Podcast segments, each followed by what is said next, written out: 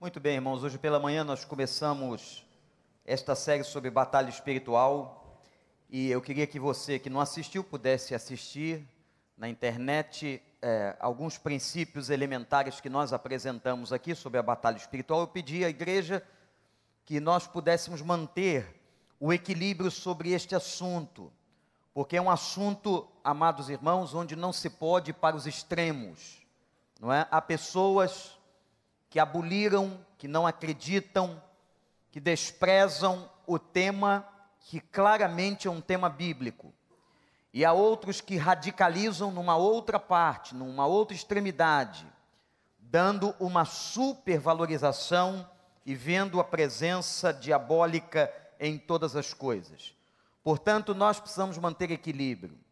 E esse equilíbrio, eu vou repetir aqui, se dá de duas maneiras. Através da oração, nós temos pedido para que você ore, a fim de que o Senhor possa nos dar a sua palavra, que Deus fale o coração da igreja, e também através da própria Bíblia Sagrada.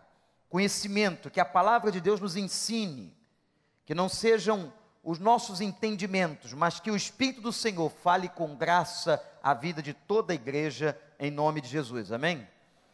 E hoje pela manhã nós usamos o texto áureo dessa reflexão sobre batalha espiritual, que foi o texto de Efésios, capítulo 6, ver, os versos de 10 até 12. Mas agora eu quero, meus irmãos, na segunda mensagem, dizer o seguinte: numa guerra, e nós vimos isso com muita clareza hoje pela manhã. Quando Paulo nos convoca a tomarmos armadura, numa fotografia, numa imagem clara. Não esqueçam que quando Paulo escreve a carta aos Efésios, ele está numa prisão. E a carta aos Efésios, Paulo está apresentando a ideia da guerra na qual nós vivemos, e diante dele, a imagem de um soldado romano. Por isso é tranquilo entendermos que Paulo está dizendo: tome a armadura, não a armadura do soldado, mas a armadura que é de Deus, para que vocês possam resistir no dia mal contra as astutas ciladas satânicas. Irmãos, nesta noite, dando continuidade à reflexão sobre batalha espiritual, eu quero trabalhar a ideia das armas e algumas armas que o inimigo usa contra a nossa vida que você esteja bem atento. E nós vamos ler o texto, que é o primeiro texto, ou a primeira história do encontro do diabo com um ser humano. Como isso se deu? Abre a sua Bíblia no livro de Gênesis, capítulo 3. E nós vamos ver como que Satanás, pela primeira vez, entra em contato com a raça humana. E que o Espírito do Senhor nos ensine nessa passagem acerca dessas armas e como nós vamos vencer as armas que Satanás tem usado contra nós. Gênesis 3, versículo 1 diz assim: A serpente era o mais astuto de todos os animais selvagens que o Senhor Deus tinha feito. E ela perguntou à mulher: foi isto mesmo que Deus disse? Não comam de nenhum fruto das árvores do jardim? Respondeu a mulher, a serpente. Podemos comer do fruto das árvores do jardim, mas Deus disse: não comam do fruto da árvore que está no meio do jardim, nem toquem nele. Ao contrário, vocês morrerão. Disse a serpente à mulher: certamente não morrerão. Deus sabe que no dia em que dele comerem, seus olhos se abrirão, e vocês, como Deus, serão conhecedores do bem e do mal. Quando a mulher viu que a árvore parecia agradável ao paladar, era atraente aos olhos e, além disso, desejável para dela se obter discernimento, tomou do seu fruto, comeu e deu ao seu marido que, a, que comeu. Os olhos dos dois se abriram e perceberam que estavam nus. Então juntaram folhas de figueira para cobrir-se. Que o Espírito do Senhor nos ajude. Estamos diante de um texto claro. O primeiro encontro de Satanás na história humana. O primeiro diálogo entre o diabo e um ser humano. Irmãos, é impressionante como ao longo do tempo o próprio materialismo, essa vida existencialista absurda, onde as pessoas romperam toda comunicação com a espiritualidade, apesar da necessidade e a carência espiritual estar dentro de nós, pessoas não creem mais. Há crentes que não creem mais. Há pastores que não creem mais. Mas eu quero dizer a você que entre o pensamento e a ideologia de algumas pessoas, nós ficamos sempre com a palavra de Deus. Nós ficamos sempre com o que a Bíblia diz. Que se nós perdemos o referencial, nós não temos mais mensagem. A nossa mensagem está centrada no referencial que é a palavra do Senhor.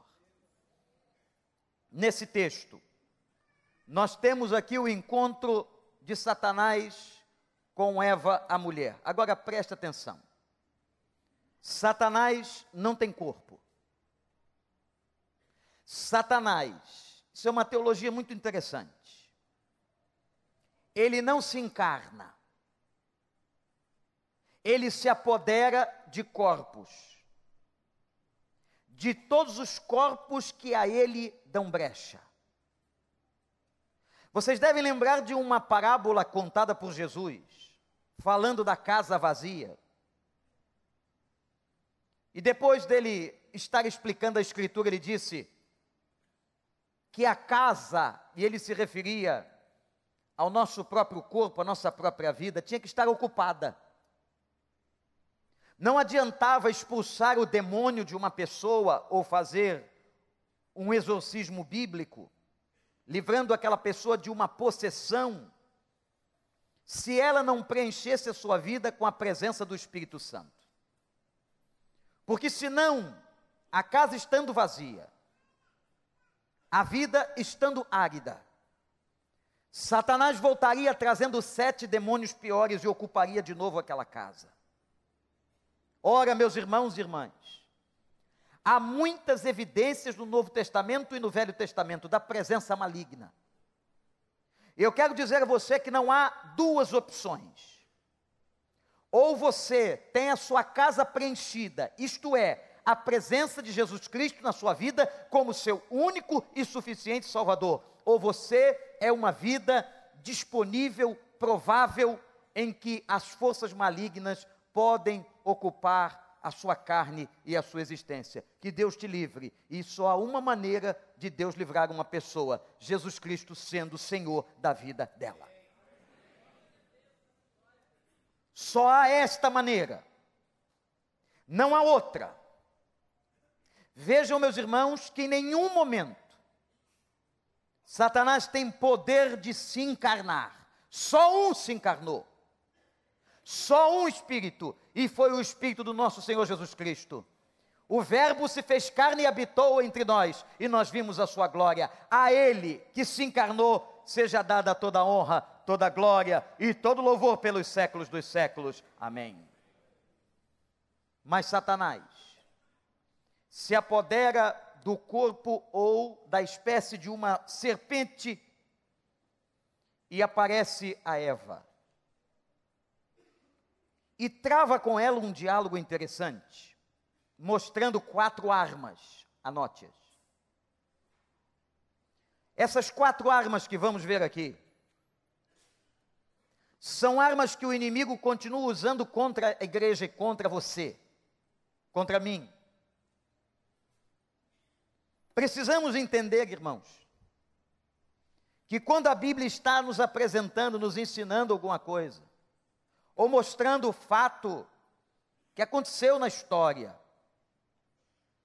mesmo sendo a história tão antiga, é porque Deus está nos mostrando a maneira de sairmos de certas situações. O Senhor está dizendo a você agora, por essa palavra e por esse texto, que o inimigo da sua vida, que veio para matar, roubar e destruir, ele agirá contra você com as mesmas armas que ele tem usado desde o jardim do Éden. Porque o seu ministério, repete comigo, é matar, roubar e destruir. Qual é o propósito dele contra a sua vida? Vamos dizer, igreja? Todo sentimento e todo espírito de morte, de destruição e de roubar de você a sua alegria, a sua paz, a sua motivação, são projetos do inferno. Porque Deus quer para nós o que diz João 10, versículo 10. Eu vim para que tenham vida e a tenham com abundância. Glorifique ao Senhor por isso, porque é este o propósito que Ele tem para a sua vida. Não é um propósito de morte, de destruição, de roubo, não. Irmão, quando a tua vida está sendo saqueada por alguma dessas coisas, saiba que tudo isso faz parte de um projeto inimigo para te destruir, para machucar você, tua família, teu cônjuge, teus filhos, teus negócios, tua casa, a tua igreja. As quatro armas que se apresentam nessa passagem. A primeira, a sutileza. O diabo foi sutil. Você pode dizer assim, mas pastor, como que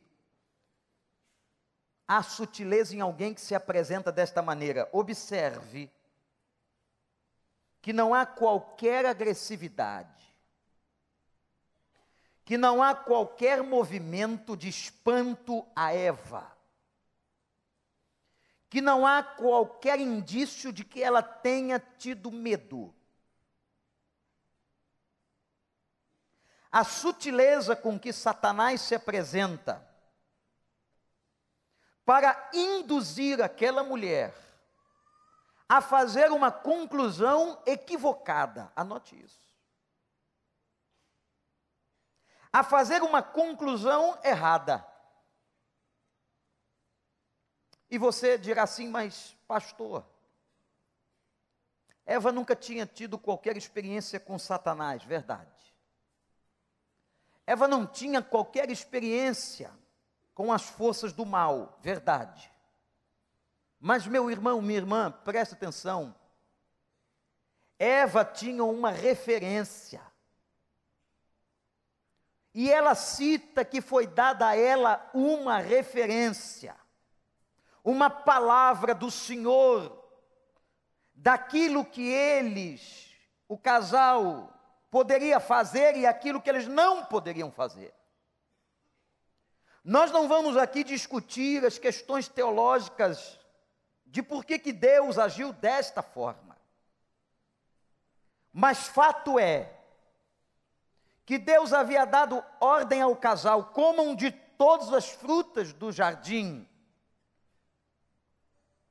Dieta saudável. Entretanto, não comam da árvore do centro do jardim. Era, na verdade, um teste de fidelidade sobre o qual a mente humana, a nossa teologia é pobre para entender. Principalmente quando você entende o Deus onisciente.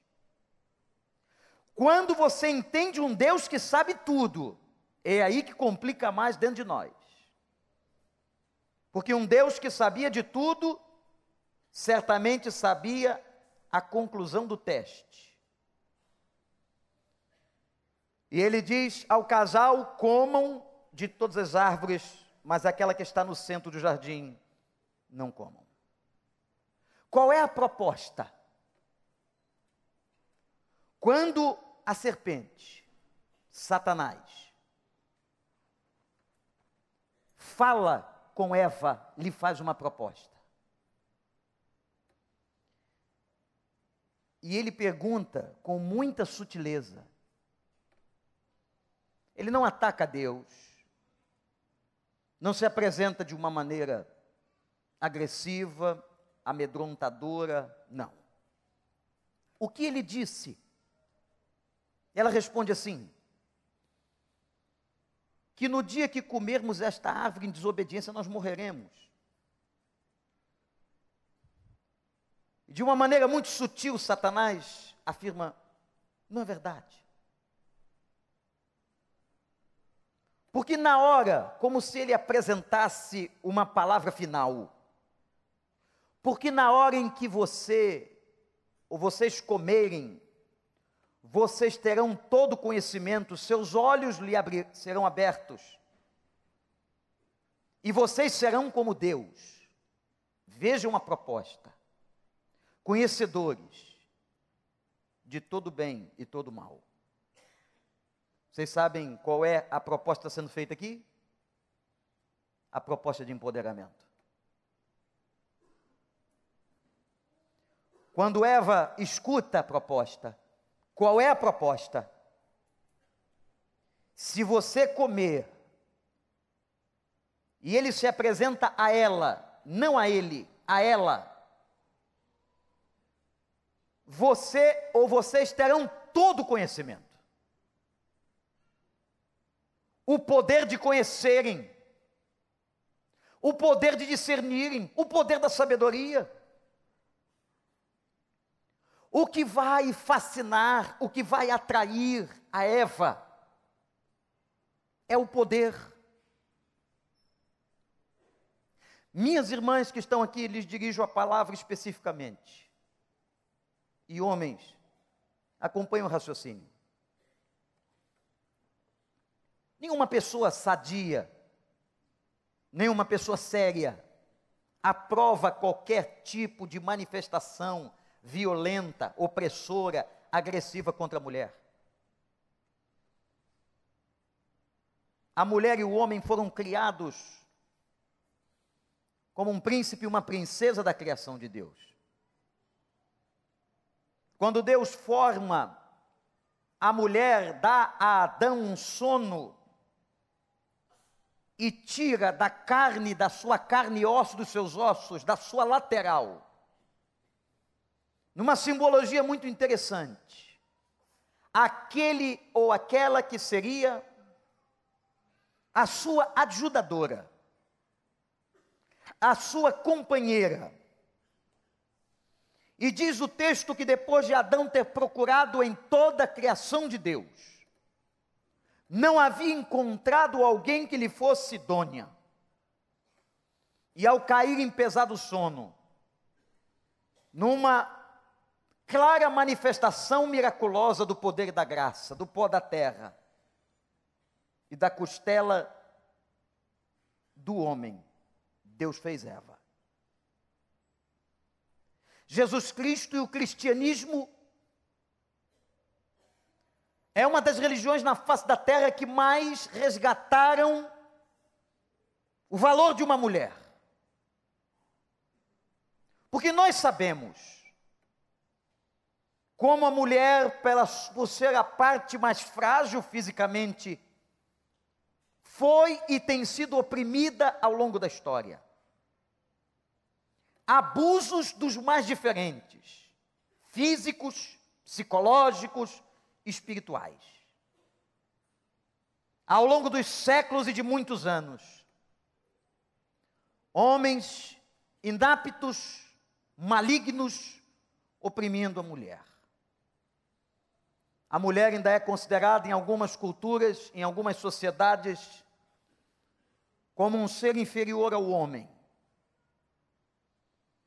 Há bem poucos anos no Brasil, mulher não lhe era dado a possibilidade de voto. Mulheres são agredidas e mortas no feminicídio quase que diariamente. E Jesus Cristo vem resgatar e vem trazer uma mensagem de amor, de valorização. Quando encontra a mulher samaritana, quando encontra a mulher pega em flagrante adultério, quando está diante daquela mulher que lava os seus pés com suas lágrimas, está muito claro diante de nós que aquelas que foram consideradas a escória da sociedade nos dias de Cristo são valorizadas, amadas, tratadas pelo Senhor. Numa grande lição. Quando aquela mulher chora aos pés do Senhor, ele dá uma lição de moral e conhecimento a Simão, aquele que entendia tanto da Escritura. E disse: Simão, você não fez o que esta mulher fez. Como o costume dizia, você deveria lavar os pés de um viajante. Deveria servir. E esta mulher não cansa de lavar os meus pés com suas lágrimas e de enxugar os meus pés com seus cabelos. Irmãos, é óbvio que qualquer leitor da Bíblia e qualquer homem com equilíbrio, com saúde, mínima que seja, entenderá que não há diferença. Em Cristo, somos todos iguais. Em Cristo temos o mesmo valor. Mas o que está acontecendo hoje? É a pregação de um empoderamento que quer se dar à mulher. Não é neste sentido. Porque toda a verdade de empoderamento que você puder dar à mulher, na sociedade, na igreja, para que ela levante a sua estima, para que ela seja respeitada, nós o faremos, a igreja fará. Mas a proposta que está sendo feita veladamente é uma proposta de inversão de papéis, de inversão de valores bíblicos. E não é essa a visão da Bíblia. Eu não sei qual é a sua posição filosófica, ideológica, eu estou dizendo a você o que a Bíblia diz. E é o próprio Paulo, na carta aos Efésios, capítulo 5, que vai declarar, e também em Coríntios, que Cristo é o cabeça do homem e o homem é o cabeça da mulher.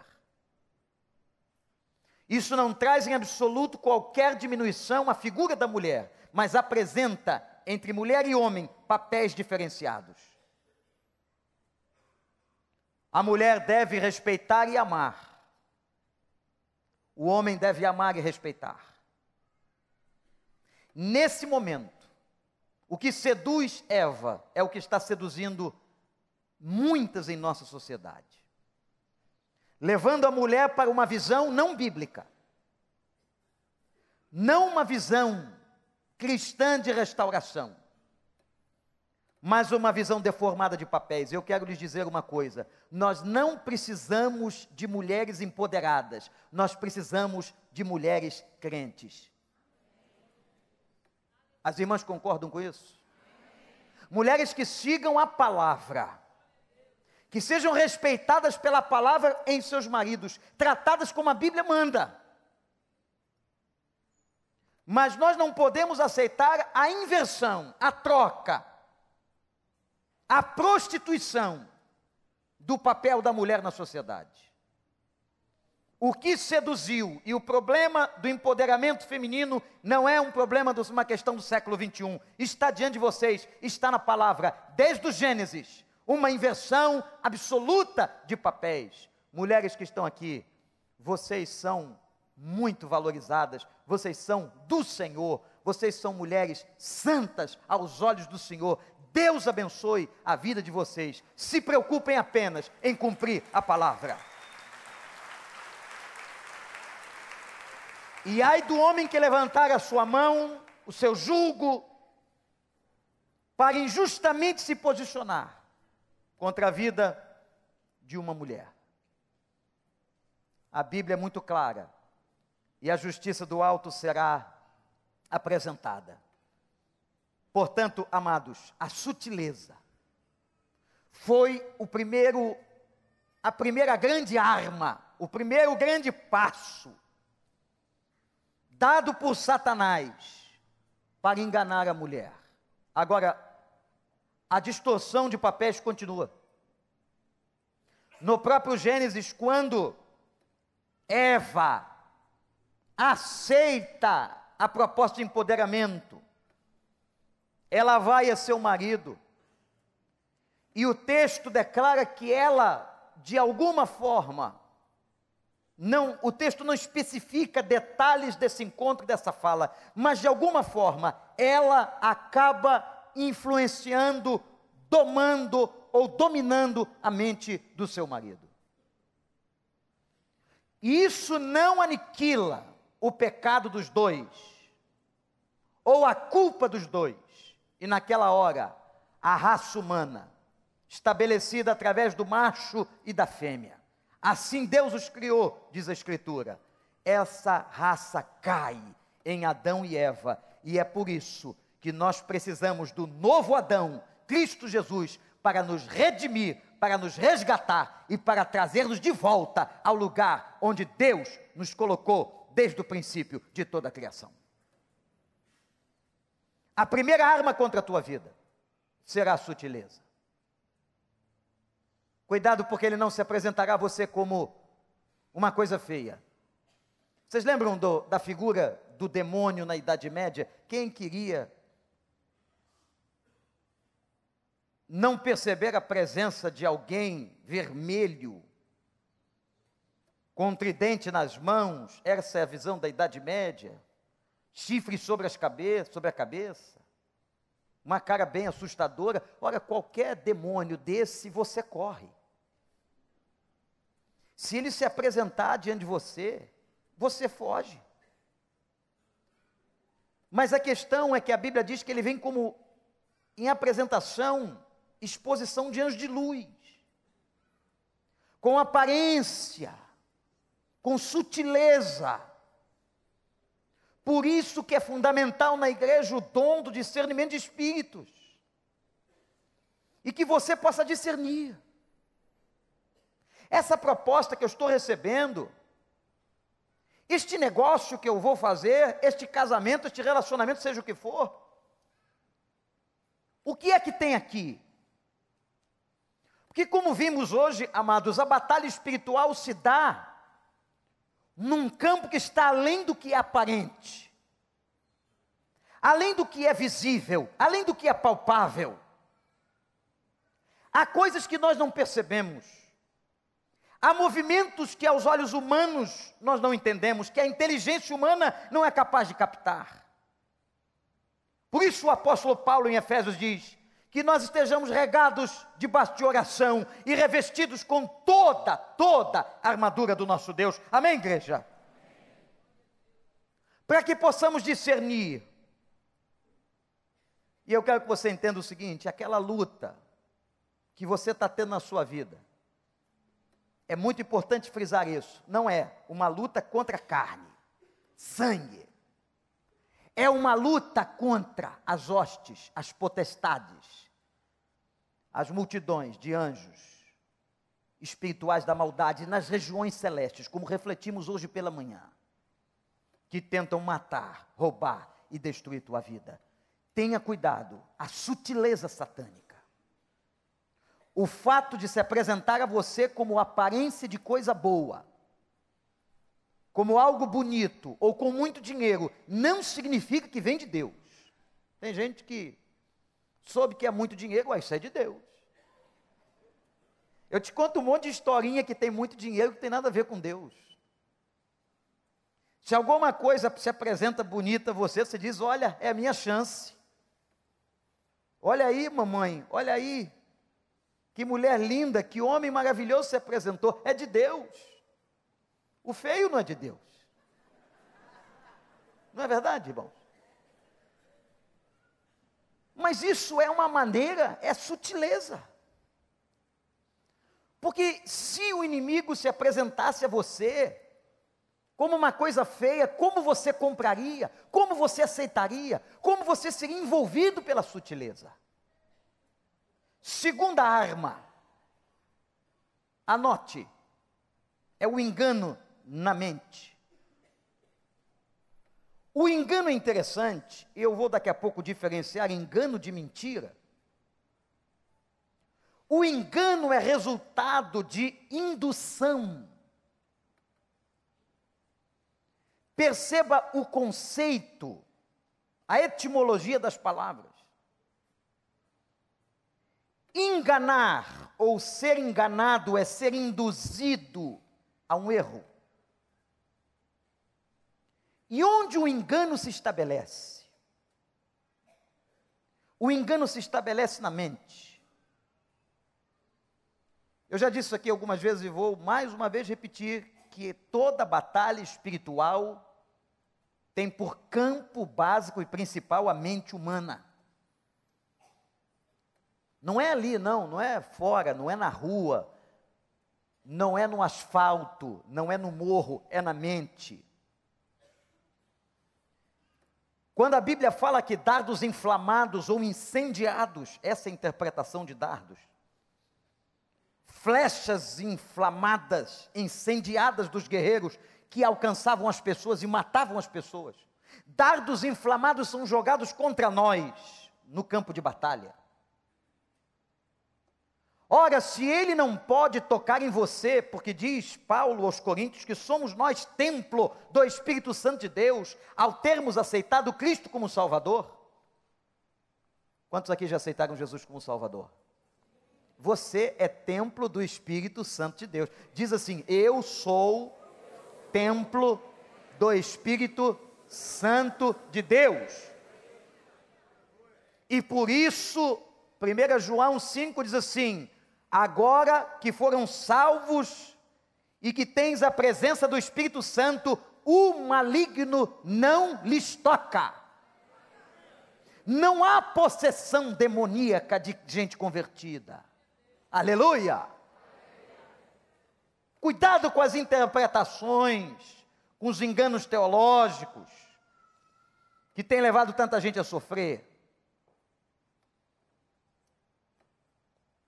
O trabalho de Satanás é na mente, no campo de batalha.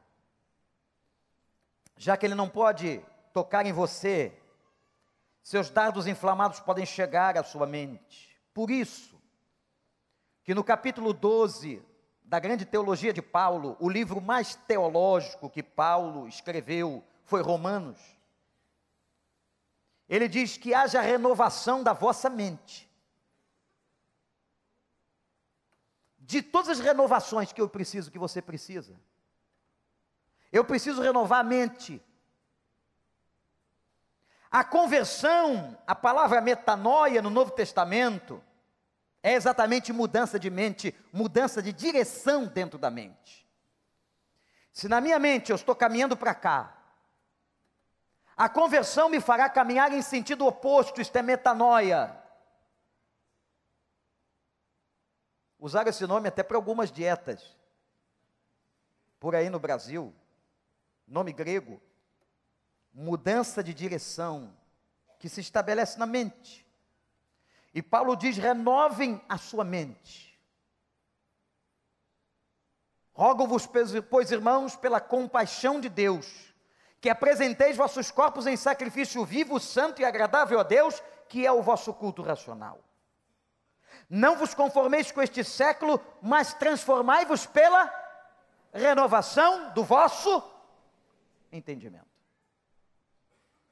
O que Paulo apresenta é uma mudança processual de mente.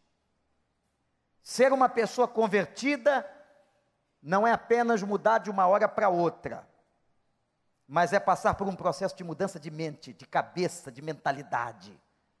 E é muito lindo observar como é que uma pessoa crente muda. Muda hábitos, muda valores. Aquilo que ela não valorizava, ela passa a valorizar. Quem foi que disse que algum tempo atrás, quando você não era crente, você dava valor para domingo à noite estar numa igreja? Você já está em tantos outros lugares, mas a sua mente mudou. Quem foi que disse que um dia você ia pegar alguma coisa do seu dinheiro e entregar numa igreja? A sua mente mudou. Quem foi que disse que algum dia você levantaria as mãos acreditando que Deus receberia a sua adoração, o seu louvor? A sua mente mudou. E a sua mente continua mudando, e a sua mente continuará mudando, porque a mudança de mentalidade é um processo. Aí, Paulo, eu queria que você anotasse alguns textos de Paulo nas suas cartas da prisão, como Efésios 4, 23 diz assim: renovados na maneira de pensar somos renovados na maneira de pensar. Colossenses 3, versículo 2. Pensem nas coisas do alto. O que Paulo está mostrando aqui? Aliás, me lembro alguns anos atrás ter pregado uma mensagem dentro desta possibilidade. O poder que o crente tem sobre o seu próprio pensamento. Ora, se a Bíblia diz, pensem nas coisas que são de cima, é porque nós temos o poder de controle da própria mente. Você pode sim desviar. A mentalidade que está indo numa direção, um pensamento ruim, uma seta maligna que veio incendiada, você pode mudar de pensamento, você não precisa alimentar, porque você, meu irmão irmã, você é livre em Cristo. Você conheceu a verdade e a verdade te libertou. E Paulo diz assim: pensem nas coisas do alto. Se tua cabeça está perturbada, eu tenho encontrado gente, pastor, minha cabeça está muito perturbada. Eu diz assim: desperturba. Minha cabeça está confusa, tira a confusão. Sabe por quê? Em Cristo, no poder do Espírito de Cristo, nós temos poder a exercer sobre o nosso pensamento. Você pode dizer aí um amém ou não?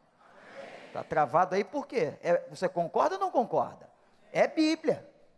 Pensem nas coisas do alto. Aí em Filipenses 4, 8, Paulo diz assim: citei Efésios, citei Colossenses, estou citando Filipenses. Irmãos, tudo que for verdadeiro, tudo que for nobre, tudo que for correto, tudo que for puro, tudo que for amável, tudo que for de boa fama, se houver algo excelente ou digno de louvor, pensem nessas coisas. Então tira isso da tua cabeça, que não presta, que não vale, que mata, que destrói, que separa, que não abençoa. Tira isso e vamos aprender em Cristo a pensar como Cristo quer que pensemos. Eu não vou me deixar levar por esses pensamentos. Sabe o que está acontecendo hoje? As ideologias, é, elas trabalham na tentativa de levar a tua mente para onde as pessoas querem. Se você não pensar como as pessoas pensam, você sofre bullying. Numa sociedade louca, numa sociedade de valores invertidos, as pessoas querem que você pense o inverso. Na profecia de Isaías, a palavra diz no capítulo 5 que o doce seria chamado de amargo e a noite seria chamada de dia. O que estão fazendo hoje é tentar fazer com que você pense invertido, mas que você possa dizer o seguinte: eu não estou preocupado em pensar assim ou assado, eu estou preocupado em pensar como Cristo quer que eu pense. Eu vou pensar nas coisas do alto, tudo aquilo que for verdadeiro, tudo que for nobre, tudo que for correto, tudo que for puro, tudo que for amável, tudo que for de boa fama. Se há algo excelente e digno de louvor, é nisso que nós vamos pensar.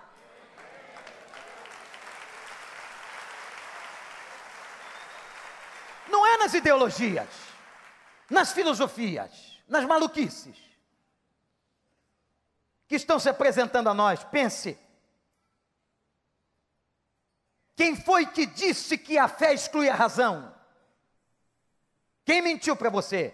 Isso é uma seta satânica. Por muitos anos o crente foi chamado de um ser ignorante, Aliás, numa reportagem de uma revista hoje, somos chamados assim de novo. Pelo contrário, a mente que Cristo abre é muito mais inteligente e capaz do que qualquer outra mente, porque Ele está nela. Que bom que nós podemos ter os nossos filhos e muitos de vocês nos lugares mais altos do país, nas salas de ciência, da matemática, das exatas, das ciências sociais, da psicologia, da medicina, do direito, da física. Que coisa maravilhosa encontrarmos pessoas nas universidades, nos campos científicos, que pensam e que são de Deus. Não aceite este rótulo, não aceite esse título nem para você, nem para o seu filho ou para a sua filha. Nós somos príncipes do Senhor, e nós temos o Espírito do Senhor. Mas querem nos fazer acreditar que somos ignorantes, imbecis, sem discernimento. Não. Quando nós colocamos a nossa cabeça, eu nunca vi, eu não sei se você já ouviu uma mensagem dessa, parece até doida, mas alguém já mandou você botar a sua cabeça no altar? Eu estou mandando, estou falando isso para você agora em nome de Jesus. Coloca a cabeça no altar, coloca o raciocínio, coloca a memória, coloca a articulação dos neurônios, coloca as sinapses, coloca o teu crânio, coloca a tua caixa, coloca no altar e diz assim: Senhor, bota a tua mão aqui, olha. A unção vinha pela cabeça, e depois que descia para a barba, o negócio começa na cabeça, é na inteligência, é no pensamento. Coloca a tua cabeça nas mãos de Deus. E aí você vai retirar esses pensamentos loucos e malucos, de morte, de destruição, de, de idolatria, de misticismos. Não. A nossa cabeça vai pensar naquilo que traz louvor. Se você amanhã for assaltado por um pensamento, vamos fazer um teste muito simples. Diz assim para você mesmo: Isso glorifica a Deus, isso é digno de louvor. Se não for, que você expurgue esse pensamento e coloque a cabeça, oferece a cabeça no altar de Deus. Amém, igreja? Terceiro, qual foi a primeira arma que ele usou? Qual foi a primeira arma, igreja? Sutileza. Qual foi a segunda arma? O engano da mente. Terceira arma usada no jardim contra Eva, a dúvida. Mas, por favor, senhores, a dúvida é fundamental como processo filosófico. Não é isso que eu estou falando.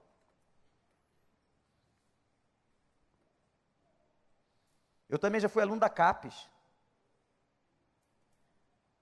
Centro de Pesquisa Brasileiro. Fui segundo aluno de um mestrado. Eu acredito na ciência. Eu acredito no processo do ensaio e erro. Eu sei da valorização científica. Eu sei quando Deus dá a oportunidade ao homem de aprender para melhorar a nossa qualidade de vida. Mas entenda, não é dessa dúvida que eu estou falando que o texto está mostrando. Não é a dúvida acadêmica, não é a dúvida da reflexão filosófica. O exercício que você faz na escola bíblica ou no culto é plenamente aceitável por Deus, é bom. Quando você diz assim, mas será que é isso? Professor, eu tenho uma dúvida.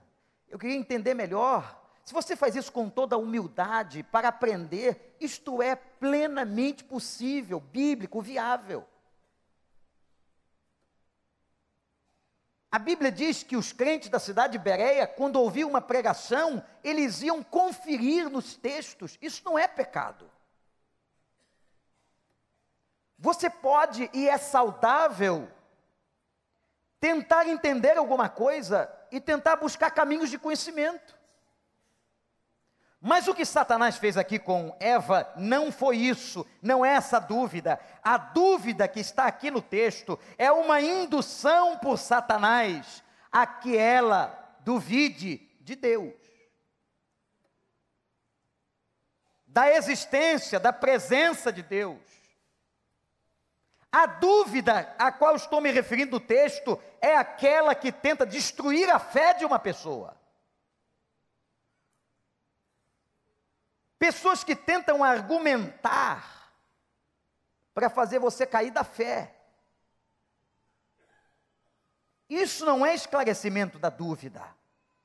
Isso é a tentativa de destruição. O que que Satanás fez no texto?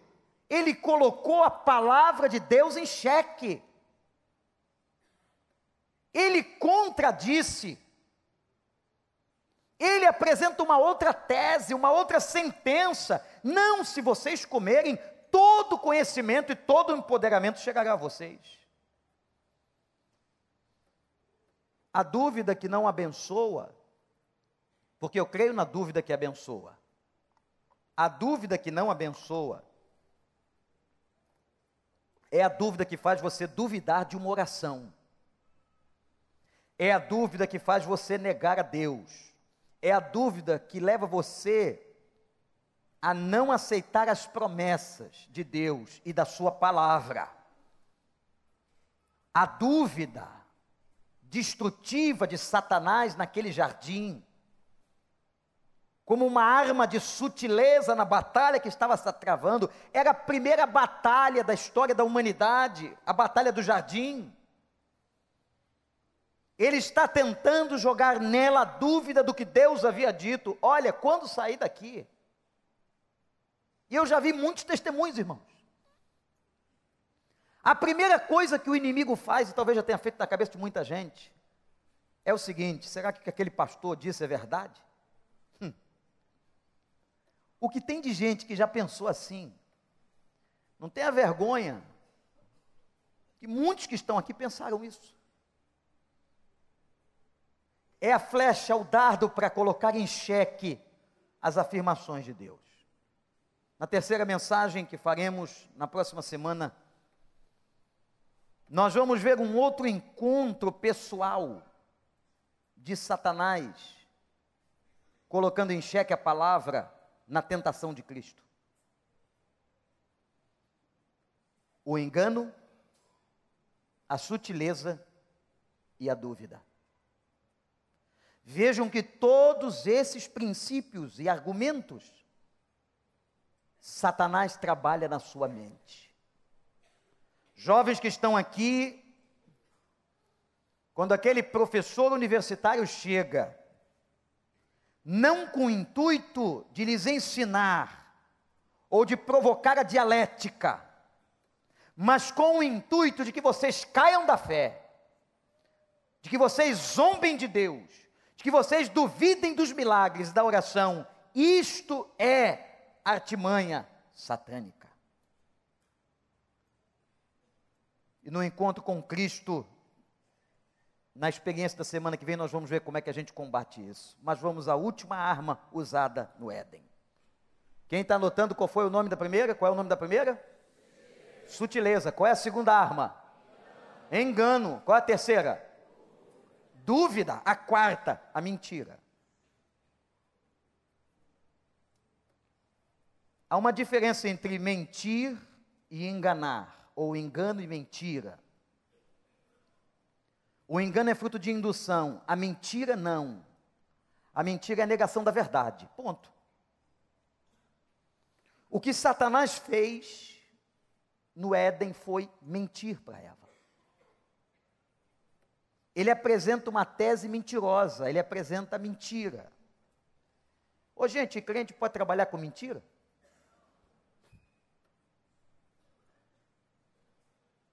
Você pode aceitar o hábito da mentira na sua vida? Porque tem pessoas que são viciadas em mentir. E eu vou dizer uma coisa para você: tem doenças psicológicas que, de tanto você mentir, você começa a assimilar aquilo como verdade. Isso é um alto grau de patologia mental. Ninguém pode trabalhar com mentira. Jesus disse: seja o seu falar o que, igreja? Sim, sim ou não, não. A mentira nunca foi vantajosa. Aliás, abram suas Bíblias. Evangelho de João, capítulo 8. Evangelho de João, capítulo 8. Versículo de número 44. Quando o diabo se apossa da serpente e diz a Eva: Vocês não morrerão, ele está mentindo. Mas aqui no capítulo 8 de João, verso 44, a Bíblia diz assim: Vocês pertencem ao pai de vocês. Falando aqueles que não eram de Deus, o diabo. E querem realizar o desejo dele. Ele foi homicida desde o princípio e não se apegou à verdade, pois não há verdade nele. Quando mente, fala a sua própria língua, pois é mentiroso e pai da mentira. E quem pratica mentira é filho do diabo. Que história é essa que começou a entrar nas igrejas há uns anos atrás, de que pode dar fazer uma mentirinha, uma meia mentira de que não sei quem na Bíblia mentiu e que Deus aprovou? Você acredita nisso mesmo? Que Deus contraria os seus princípios e a sua palavra? Não, meus irmãos, não há aprovação na mentira. Porque anote no coração, toda mentira mantém pessoas na opressão. Quem vive debaixo de uma mentira, vive debaixo de uma opressão. É muito ruim. Viver debaixo de opressão. E se você mentiu uma vez, tem que mentir a segunda, porque uma mentira pega e requer outra mentira. Como diz aquele texto bíblico, a mentira tem perna curta. Qual é o versículo? Não está isso na Bíblia. Isso é uma pegadinha do culto da noite. Mas serve para dizer o seguinte: que história é essa? Que mentira vale a pena? Não vale. Irmãos, toda palavra é uma palavra que nos conduz à ideia da verdade. E conhecereis a verdade, e a verdade vos libertará. E quem é a verdade? Jesus disse: Eu sou o caminho, a verdade e a vida. E ninguém vem ao Pai se não for por mim. Está diante da igreja. Quatro movimentos de armas satânicas. Não são só essas, mas essas foram as armas do Éden. Vamos lembrar? Quem decorou aí? Sutileza, engano, dúvida e a mentira. Ou você opta a viver em Cristo e com a mente consagrada no altar. Ou você vai cair como Eva caiu e repetir o acontecimento do Éden. Quando ela então cedeu a tudo aquilo, chamou seu marido e disse: Adão, eu encontrei uma serpente melhor do que Deus. Uma serpente linda que estava no deserto. E veio para o jardim. E ela disse que nós vamos ser como ele. Quando você lê a estrutura da queda de Satanás, a mesma coisa que provocou a queda de Satanás foi a mesma coisa que provocou a queda dos homens quererem ser igual a Deus. Mas o dia que desobedecerem, pecarão, e toda alma que pecar, esta morrerá. Irmãos, amanhã nós vamos daqui a pouco sair daqui. E a batalha ela vai continuar. Os dardos e as flechas vão continuar sendo lançadas, a dúvida, a provocação para que você minta, o engano, a indução ao erro, a sutileza. Mas que você saia daqui pedindo a Deus que lhe dê discernimento. Que você conheça as armas daquele que está depondo contra a sua vida. Mas como nós já dissemos na primeira mensagem, Glória a Deus. Porque em Cristo Jesus somos mais do que vencedores. E aquele que guerreia conosco nas regiões celestiais, que tenta fazer da tua casa o inferno, da tua vida, ele já está derrotado. Mas essa derrota só se estabelece quando eu tomo toda, toda, toda a armadura de Deus. E como diz o texto, quando eu me porto firme, ah, se Eva, e se Adão tivessem se colocado firmes, no propósito, na palavra, na declaração de Deus, nós não estaríamos aqui da maneira que estamos. mas até uma esperança há, porque o novo Adão chegou, morreu por nós, ressuscitou, está vivo no meio da igreja. E está dizendo a você: tome a minha armadura para não ser enganado. Eu quero proteger a sua mente. Vamos orar. Recline a sua fronte diante de Deus e ore ao Senhor. Vamos consagrar a Deus a nossa cabeça, nosso pensamento. Quantas coisas erradas, malignas você tem dado atenção dentro de você mesmo? Pensando naquilo que não é para pensar. Ore agora. Ore ao Senhor. Consagre ao Senhor não só seu corpo, mas agora sua mente. Você é jovem, você é adolescente, que tem se desafiado a duvidar da sua fé nas escolas, nas universidades. Como hoje estavam dizendo, que crer em Deus é como se fosse alguma coisa medieval. Não. Crer em Deus é como algo celestial. Entregue a sua mente ao Senhor. Será que alguém aqui nessa noite, que Deus mudou seu pensamento através da sua palavra e desta pregação sobre batalha espiritual? Será que alguém aqui essa noite fragilizado, que gostaria de colocar a sua vida debaixo do fortalecimento do Espírito Santo. Será que alguém aqui essa noite, cuja mente tem sido afetada pelas setas do inferno, mas gostaria de submeter sua mente a Cristo, que você diga a Ele, Pai, eu quero me submeter ao teu reinado e à tua soberania. Levante a sua mão, porque eu vou orar pela sua vida, meu amigo. Graças a Deus. Graças a Deus. Levanta bem alto sua mão. Graças a Deus. Graças a Deus. Você quer colocar sua mente nas mãos de Deus. Aleluia. Aleluia. Aleluia. Aleluia. Louvado seja o nome do Senhor. Você que estava aí cheio de dúvida. O Espírito falou com você. Graças a Deus.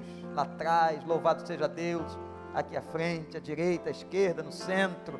Coisa boa não há vergonha confessar a Cristo, meu amigo, minha amiga.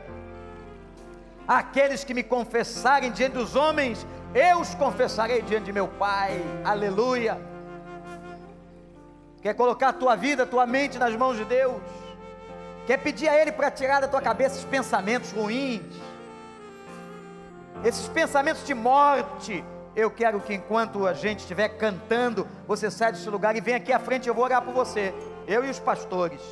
Vamos ficar de pé.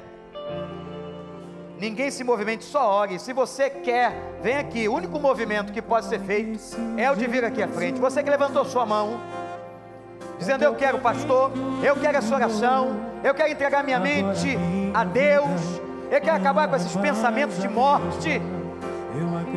Venham, aleluia. Venham, venham acredito no Vem. poder do teu sangue. Graças a Deus, aleluia, aleluia. Vem, vem, vem entregar tua cabeça nas mãos de Deus. Para a vida. Vem.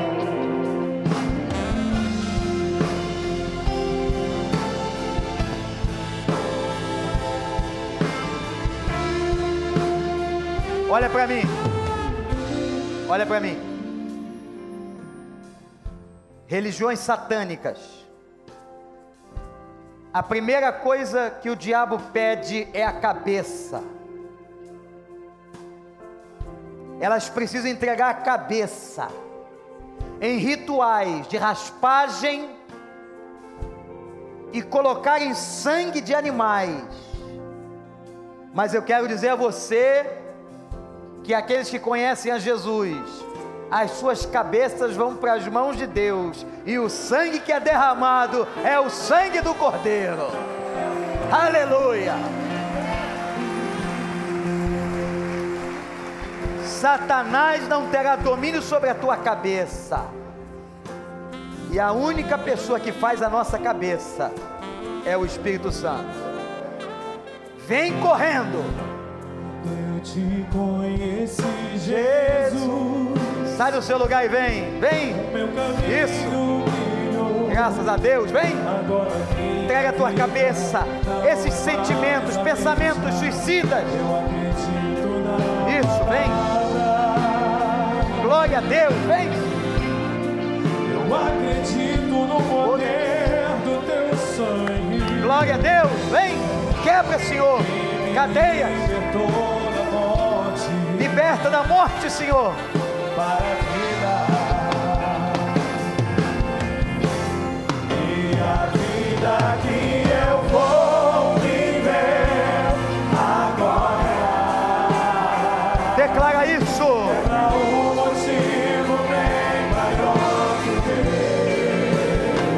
O poder do amor.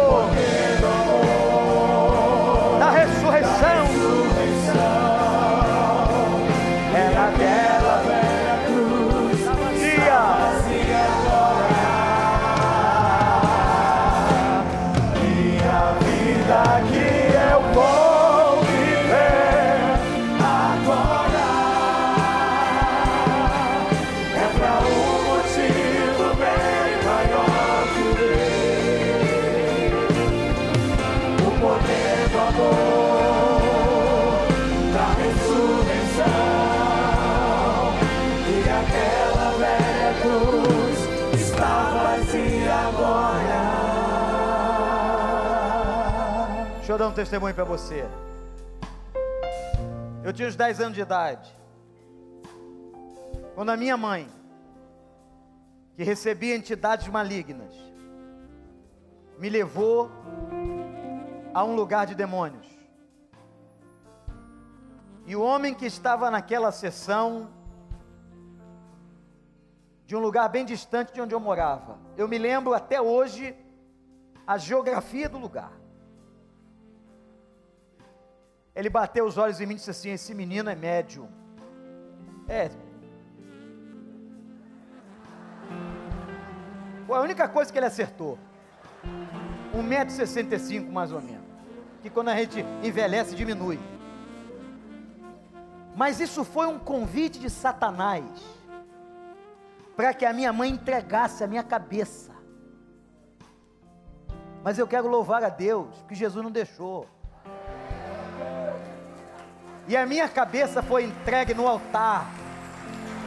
E eu estou usando a minha cabeça para proclamar as verdades do Senhor.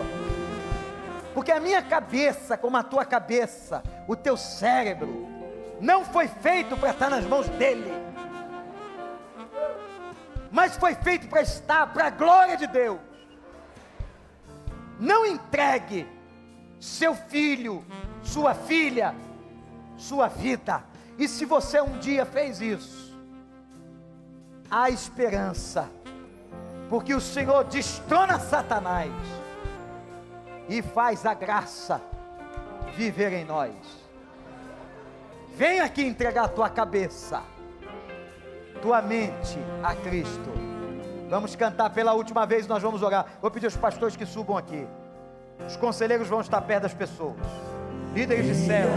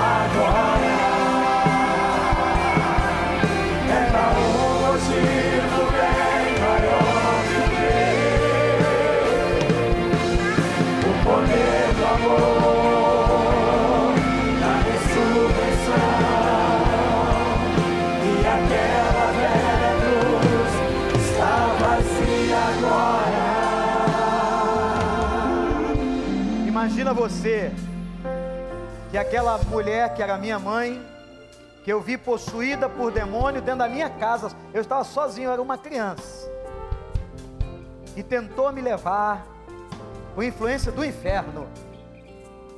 Eu já estava com a cabeça nas mãos de Cristo, e ela veio à frente num apelo como você, entregando a vida dela a Jesus. E uma vez, quando estava perto dela morrer, eu perguntei a ela, sofrendo com um câncer avassalador, mãe, a senhora está firme? E foi a última frase que a minha mãe disse, antes de eu ficar a última noite com ela no hospital do câncer. Eu estou firme com Jesus. Senhor Deus, aleluia que o Senhor muda a nossa cabeça. O Senhor é o Deus da restauração, da graça. Ó oh, Pai, vem resgatar a vida daquele que caiu,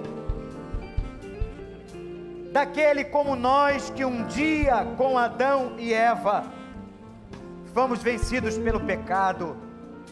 Mas, ó Pai, a tua misericórdia, a tua graça veio nos alcançar. E nessa noite, eu te peço, eu te suplico, restaura a cabeça dessas pessoas. Tome as suas mentes, Senhor. Tira todo pensamento de morte, Senhor. Tira todo pensamento de destruição, de ódio. Tudo que não for do Senhor cai por terra agora e nós declaramos que a batalha está vencida no nome de Jesus. Que elas se apoderem disso em Cristo. Meu Deus, meu Pai, revela-te, apresenta-te e toma a cabeça dos que vieram à frente. Toma o coração, toma a vida. E que a partir de hoje não reine a dúvida satânica, o engano, a mentira mas que reine a tua presença. Seja Senhor da cabeça dessa pessoa, da mentalidade, dos valores. Nós os entregamos, em nome de Jesus. Todo o povo de Deus que concorda com isso diz: